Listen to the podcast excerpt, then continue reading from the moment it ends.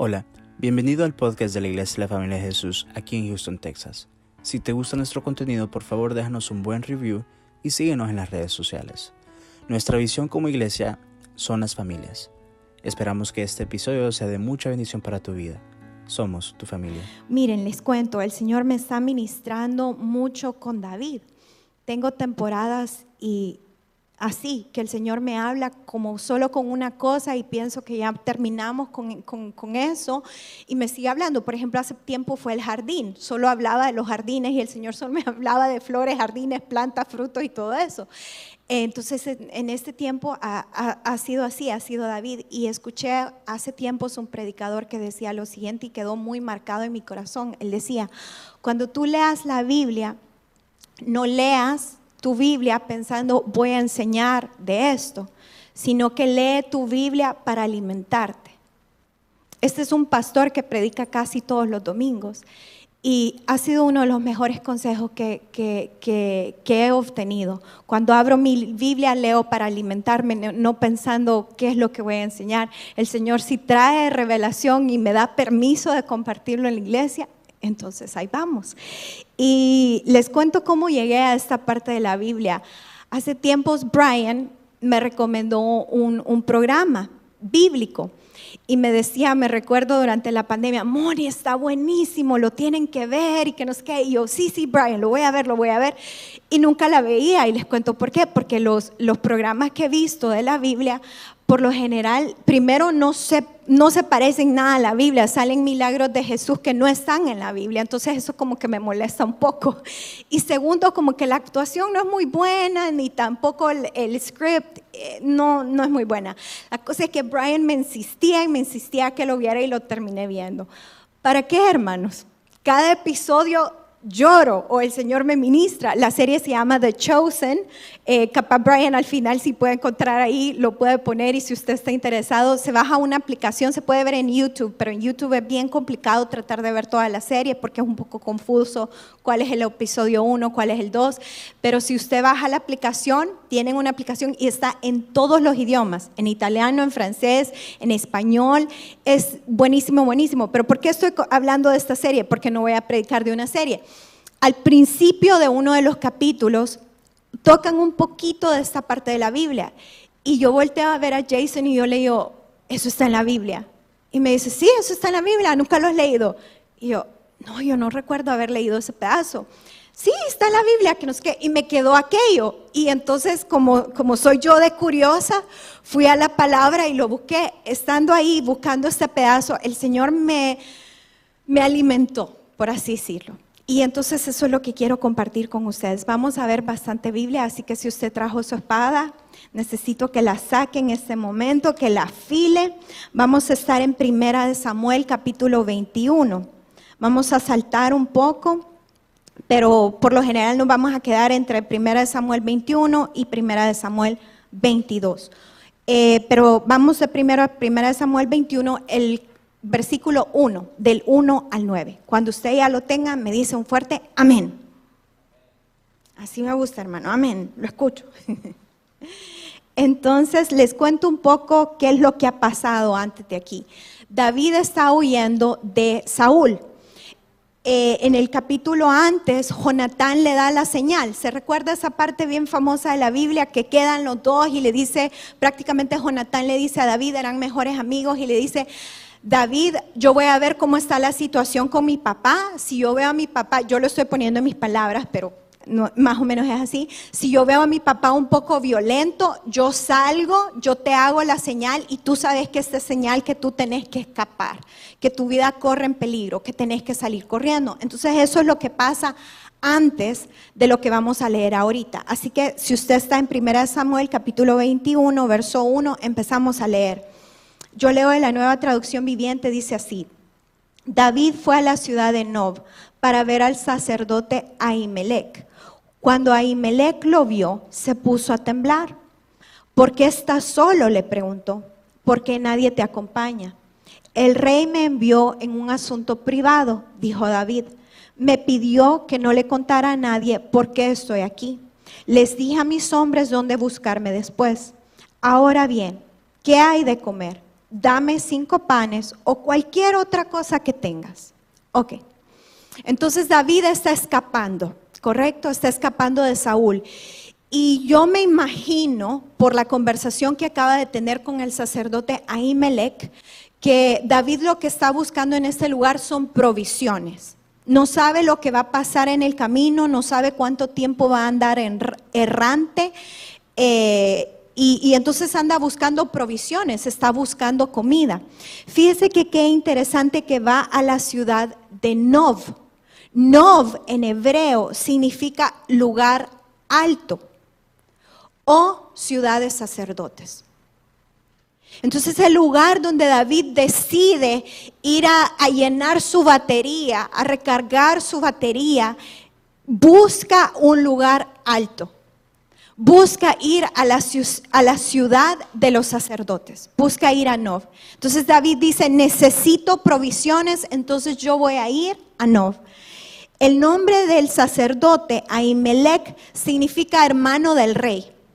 Mire que si no es coincidencia, o sea, si, el Señor no nos quisiera decir algo, si estás, Moni, si estás confundida, Moni, si estás asustada, Moni, si no tenés fuerzas, Moni, si necesitas provisiones, hermano Miguel, hermana Amor, hermano Nono, eh, hermano Evan, si estás sintiendo todo esto, ¿a dónde vas a ir? El Señor te está diciendo, ve a Nov, al lugar alto, porque ahí está el hermano del rey y el rey es, Dios, amén. Y entonces cuenta la palabra que cuando Ahimelech ve a David venir, dice que se pone a temblar. Ah, creo, no me acuerdo si es la Reina Valera o la NBI que dice que se pone nervioso. Yo me imagino, no lo dice la palabra, pero yo me imagino que Ahimelech se pone así porque admiraba a ese hombre. O tal vez también Ahimelech se pone así porque reconocía la unción que estaba encima de este varón. Pero si seguimos leyendo, Ahimelech le hace una pregunta, le dice que por qué está solo y por qué nadie anda con él. Y entonces David no le dice toda la verdad. Le dice que el rey lo ha mandado en un asunto privado cuando en realidad nosotros sabemos que David anda huyendo y eh, le pide que, eh, le, le dice que los hombres le ha dicho a dónde está y que los hombres lo van a llegar a buscar ahí. Después vamos a hablar por qué eh, David más o menos le miente o no le dice toda la verdad al sacerdote en cuanto a lo que estaba sucediendo. Pero seguimos leyendo. Entonces le ha pedido comida, ¿correcto? Le dice, dame de comer lo que tengas. O sea, le dice, dame cinco panes o sabes qué, lo que tengas. Si tenés arroz con frijoles, si tenés, no sé si usted alguna vez probó el gran manjar de tortilla con limón y sal, un manjar salvadoreño, dice un chiquito ahí, pero lo que tengas, de verdad lo que tengas me puede servir. Y mire esto tan hermoso. Dice en el verso 4, no tenemos nada de pan común, respondió el sacerdote, pero aquí está el pan sagrado, el cual pueden comer si tus hombres no se han acostado con alguna mujer recientemente. No te preocupes, le aseguró David, nunca permito que mis hombres estén con mujeres cuando estamos en plena campaña. Y ya que se mantienen limpios, aún durante misiones normales, cuanto más en esta. Como no había otro alimento disponible, el sacerdote le dio el pan sagrado, el pan de la presencia que se ponía delante del Señor en el tabernáculo. Justo en ese día había sido reemplazado por pan recién horneado. O sea que David le acaba de decir a Ahimelech, dame lo que tengas, no importa. Yo creo que David hasta le pudo haber dicho, dame las obras que tengas. Y fíjese que a veces nosotros venimos delante del Señor así. Señor, dame, no importa lo que me des, dame lo que sea. Y qué bonito es el Señor que nos da más de lo que pudimos imaginar, más de lo que esperábamos, nos da más alimento y más riqueza, lo más sagrado prácticamente nos da. Porque aquí le dice el sacerdote, le dice, no tenemos pan común, se nos ha acabado, solo tenemos pan sagrado. Y usted me va a decir, hermana Moni, pero ¿cuál es la diferencia? ¿Cómo se compraba el pan común? ¿Cómo se, cómo, cómo se hacía el pan sagrado? ¿Cuál era la diferencia del precio? ¿Qué? Según lo que yo entiendo, según la historia, la diferencia era que la diferencia entre el pan común y el pan sagrado era que el pan sagrado había pasado delante de la presencia del Señor y media vez había pasado un tiempo delante de la presencia, había sido consagrado, había sido separado, media vez había pasado delante de la presencia del Señor, era considerado un pan sagrado, ya no era un pan común. Y dice todavía que ese mismo día lo habían reemplazado, o sea, habían puesto uno nuevo, uno calientito. Y entonces ese es el pan que Ahimelech le da a David para provisión. Y le da, le da una instrucción y le dice, eh, yo te puedo dar ese pan y no hay ningún problema que tú y tus hombres lo coman siempre y cuando no se hayan acostado con mujeres. Eh, veía que hay eh, historiadores y teólogos que creen que no solo se refería a que se acostaran con mujeres, sino que esto también está hablando a la idolatría, a la idolatría de otros dioses. Entonces, pero le da este pan y mucho se habla de los superfood. Este, este pan era una super comida. O sea, venía recargado con todas las provisiones y con todo lo que David podía necesitar. Pero si le, seguimos leyendo en el verso 7, dice, aquel día estaba ahí Doeg. Dígale a la persona que tiene a su lado, Doeg. Este hombre era un edomita jefe de los pastores de Saúl, que había sido detenido delante del Señor. Vamos a hacer una pausa aquí chiquitita. Esa es una conversación que está sucediendo entre Ahimelech y David. Pero Doeg, este personaje aparece como que si fuera una mosca en la pared. ¿Ha escuchado usted ese dicho que dice quisiera ser una mosca en la pared para escuchar todo lo que está sucediendo? Entonces de, la nada aparece Doeg, que está en el mismo lugar, está en la casa, está en el templo con Ahimelech y con David. Y entonces dice que él está, que, que él está ahí y que ha sido detenido delante de la presencia del Señor. No sabemos exactamente por qué Doeg, o sea, cuál era el propósito, por qué Doeg estaba ahí, pero de que estaba ahí, estaba ahí, estaba en el templo. Pero aquí está lo interesante. El nombre Doeg en hebreo significa miedo, temor y ansiedad. Miedo, temor y ansiedad estaban ahí. Este personaje quiero que, se lo, que, quiero que le quede en su mente porque lo vamos a volver a ver. Entonces David le preguntó a, a ¿tienes una lanza o una espada? El asunto del rey era tan urgente que ni siquiera me dio tiempo de tomar un arma el verso 9. Solo tengo la espada de Goliat, el filisteo, a quien tú mataste en el valle de Ela, le contestó el sacerdote. Está envuelta en una tela detrás del efod. Tómala si quieres, porque es la única que tengo. Y responde David, esta espada es sin igual, respondió David, dámela. O sea, tan a la carrera salió David yo ahora salí tan a la carrera de mi casa que se me olvidó la máscara y llegué a la iglesia buscando una mascarilla. Pero, pero David se le había olvidado algo más importante, no una mascarilla, se le olvidó una espada o una lanza. Y entonces David había llegado a este lugar buscando provisiones. El Señor le provee el alimento físico. Y entonces David le dice a Imelec y le dice, de casualidad no tienes un arma prácticamente de casualidad no tienes aquí una espada o una lanza. Y mire qué hermoso lo que pasa, porque Ahimelech le dice, mira, lo único que tengo es una espada. Y es la espada de Goliat, el gigante que tú, David, que tú le hiciste frente. Y mire qué interesante porque dice que le dice, está envuelta en una tela detrás del efod. El efod era una prenda que el sumo sacerdote ocupaba. Entonces le dice, David, tengo la espada del, del gigante de Goliat y está detrás de esta tela. Que esta tela o esta prenda significaba eh, como santidad.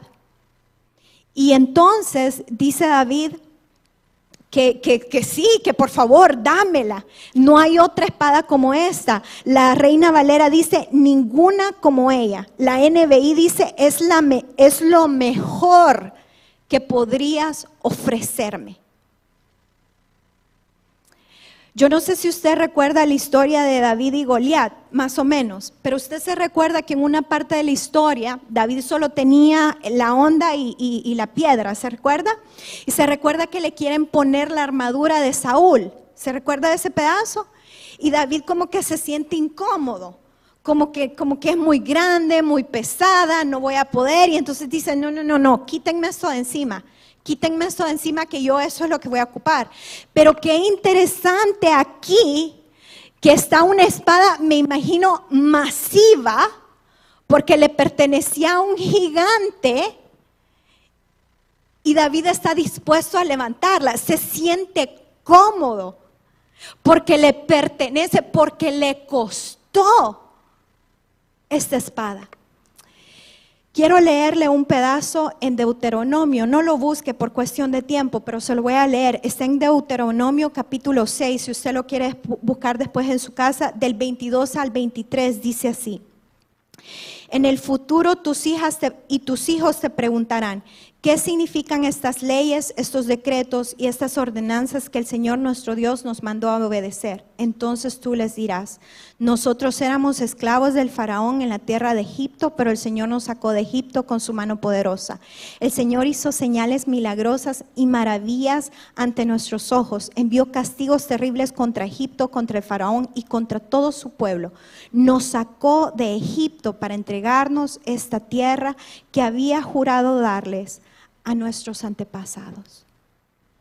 O sea, aquí va a venir gente, van a venir tus hijos y te van a preguntar, ¿qué hizo el Señor?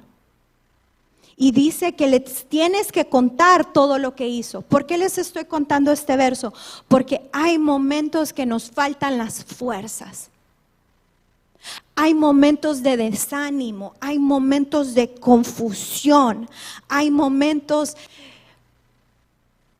que queremos tirar la toalla.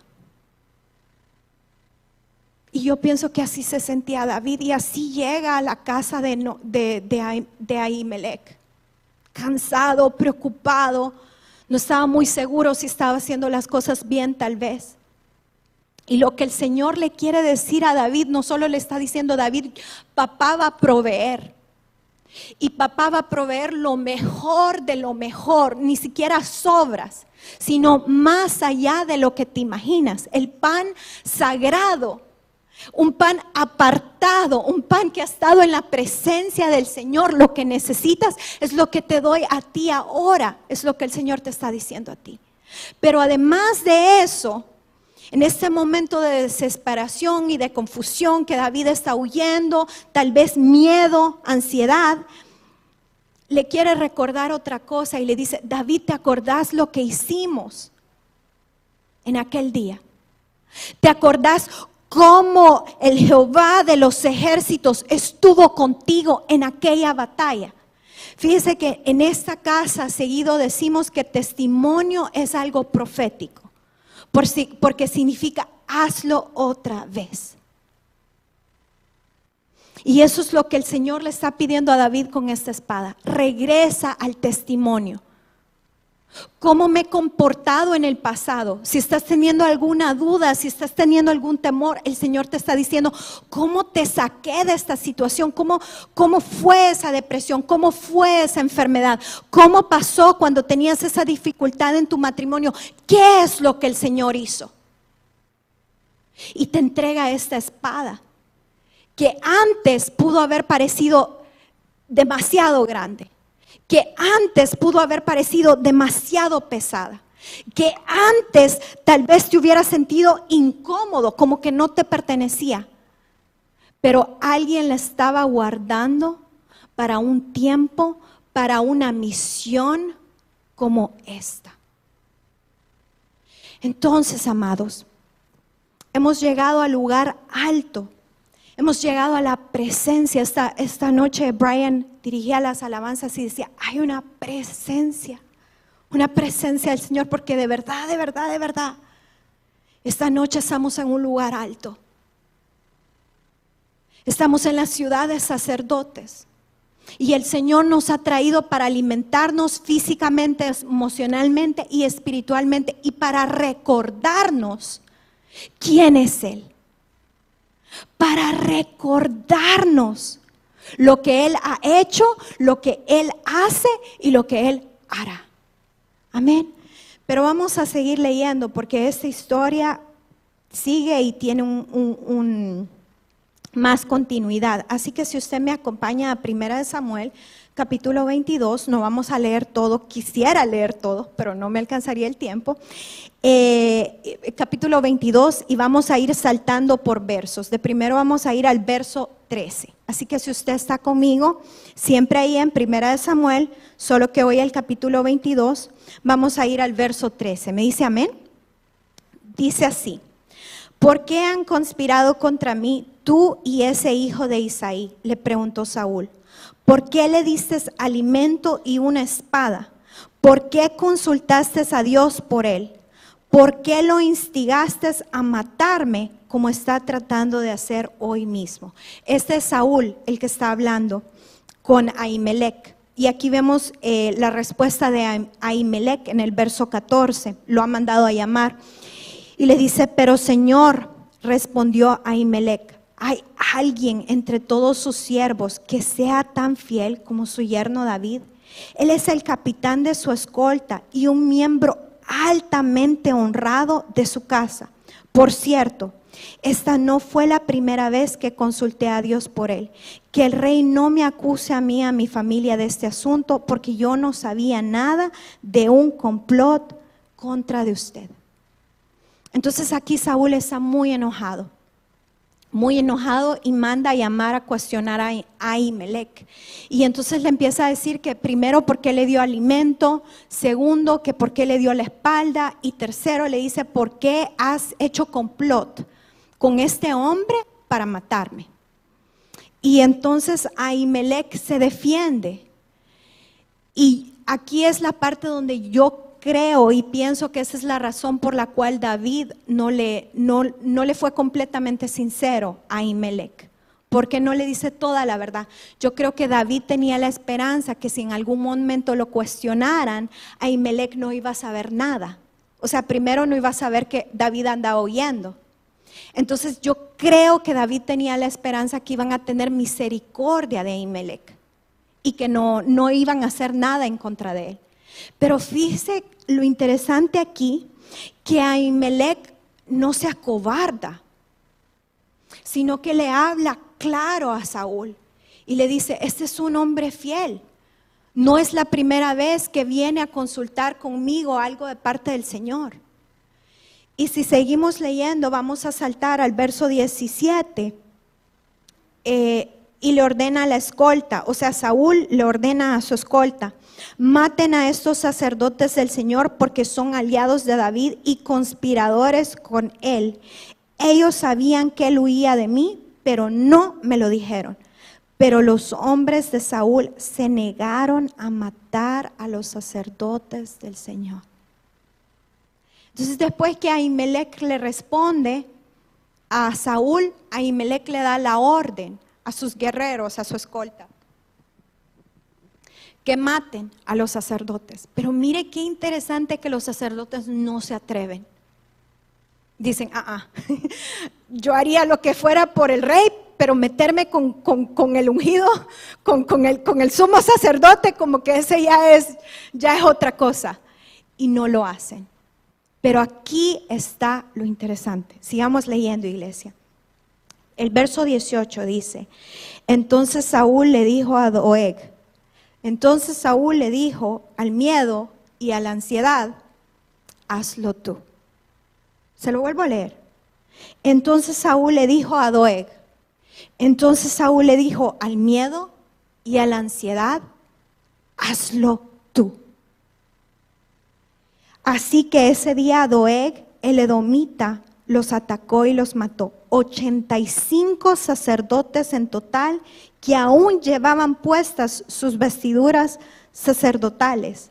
Matan después a todas las familias, a los burros, a las ovejas, a los ganados.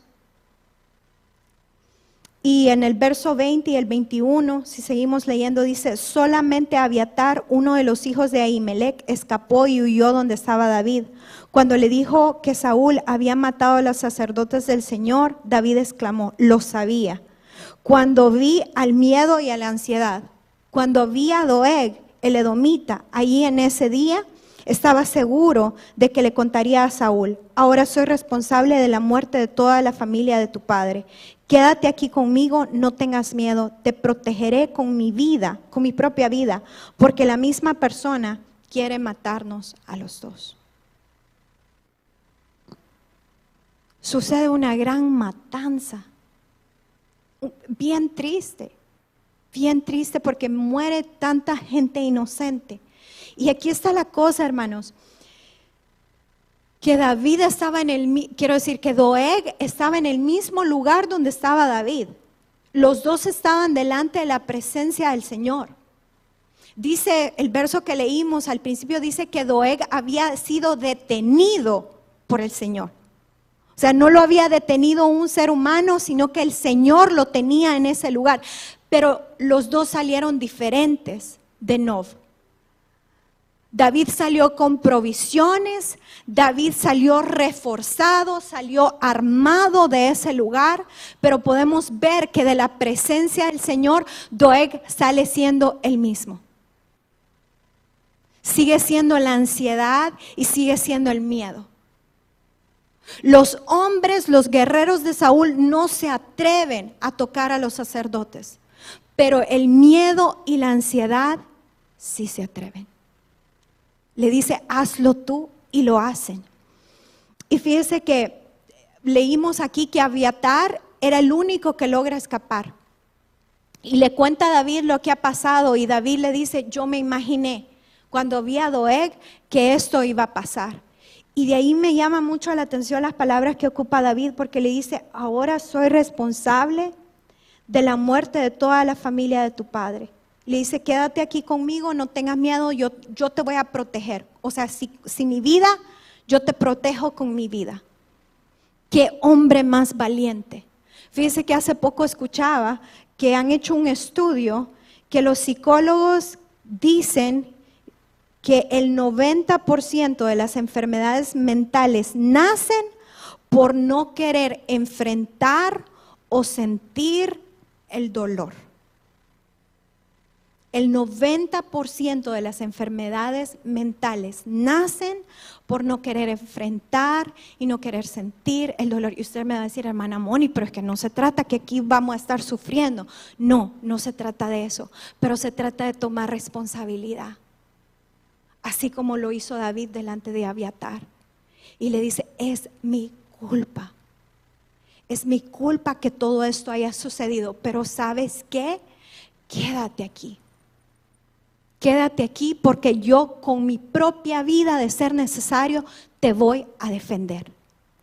Y lo último que vamos a leer esta noche es en el Salmo 52, el verso 8 y el 9. Es súper largo, no lo vamos a leer todo, pero si puede llegar ahí, el Salmo 52, versos del 8 al 9. Mientras usted lo encuentra en la NBI y en la NTV tienen más o menos el mismo título este salmo. La Reina Valera no tiene un título, pero la NBI y la NTV sí dice, para el director del coro del Salmo de David, acerca de cuanto Doeg, el edomita, le dijo a Saúl, David fue a ver a Emilec. O sea, ese es el título, es un, es un canto, es un canto profético que David da en este momento, cuando, cuando se da cuenta de lo que ha hecho Doeg. Y la primer parte de este salmo es súper duro, bien, bien duro. Pero aquí está la cosa, que David, y era lo que mencionaba Robert en la prédica del domingo, que tenemos que entender que no es en contra de una persona, sino que es el espíritu. David había entendido que la guerra era contra el miedo y contra la ansiedad. Entonces todo lo que David dice aquí lo está diciendo en contra del miedo y en contra de la ansiedad. Después en su casa usted puede leer todo lo que dice él en contra del miedo y contra de la ansiedad, pero lo que quiero que leamos son los últimos dos versos, el 8 y el 9. Pero yo soy como un olivo que florece en la casa de Dios y siempre confiaré en su amor inagotable. Te alabaré para siempre, oh Dios, por lo que has hecho. Confiaré en tu buen nombre en presencia de tu pueblo fiel. ¿Cómo sabía David? ¿Cómo estaba tan tranquilo David de lo que iba a suceder? Aquí está la clave. Porque dice que él ha decidido confiar en el amor inagotable, que ha decidido poner su confianza en el buen nombre de Dios. Fíjese que me, me fijaba, esta palabra amor inagotable solo lo ocupa la NTV. La Reina Valera ocupa, si no me equivoco, misericordia y la NBI ocupa eh, gran amor. La NTV es la única versión que ocupa amor inagotable. Pero esa palabra en sí, que las tres versiones la traducen con palabras diferentes, la palabra en, hebreo es chesed no sé si lo estoy pronunciando bien, pero Kesed o Chesed, una de las dos cosas. Pero esta palabra significa o tiene atributos de fuerza, firmeza, constancia, resolución, lealtad, no tiene fin, no se agota. Entonces David lo que nos está diciendo aquí es que la manera que se gana la batalla en contra de la duda, en contra del miedo, en contra de la ansiedad, es confiando, es poniendo tu confianza en la misericordia, en el gran amor, en el amor inagotable de Cristo Jesús, que es un amor firme, que es un amor constante, que es un amor fuerte, que es un amor fiel, que es un amor que tiene resolución, que es un amor leal, es un amor que no tiene fin y es un amor que no se agota no se agota. Así que yo no sé cómo tú te has estado sintiendo últimamente. No sé si dicen que el año 2020, pero la verdad que yo siento que el año 2020 se ha vuelto dos años. se ha sentido un año eterno que nunca termina. Pero si tú has venido cansado, con dudas, con miedo, con necesidad de venir a un lugar alto, diciendo, Señor, por favor, alimentame, no importa lo que me des, Señor. Si me querés dar espinacas, porque tal vez no le gustan las espinacas, dame espinacas, Señor, no importa, me las voy a comer. Y el Señor viene y te da el mejor manjar en esta noche. Y te recuerda de todas las batallas que Él ha peleado por ti y las armas que tienes a tu disposición. Así que si tú te has sentido así en esta noche, yo te ruego que tú te levantes y adoremos juntos al Rey de Reyes, para que puedas recibir en esta mañana de parte del Señor amor inagotable